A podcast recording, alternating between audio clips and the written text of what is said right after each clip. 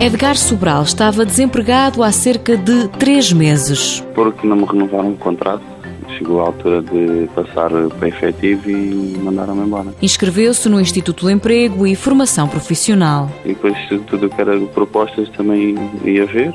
Gostei desta, do ramo aeronáutico, eu nunca tinha trabalhado em fábricas e pensei no, no futuro. Realizou a formação em montagem de estruturas no ramo da aeronáutica. Fizemos o estágio do curso e depois disso fui convidado para fazer o estágio profissional de um ano. Tinha na altura 24 anos. Antes, Edgar Sobral tinha terminado o 12º ano de desporto, mas nunca trabalhou na área. Porque apesar de gostar muito da área de desporto, não consegui entrar em nada que realmente gostasse. Mudou de área, está há três anos na empresa onde fez o estágio profissional.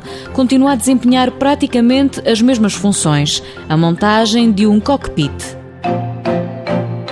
Mãos à obra. Com o apoio da União Europeia, Fundo Social Europeu, Programa Operacional Assistência Técnica.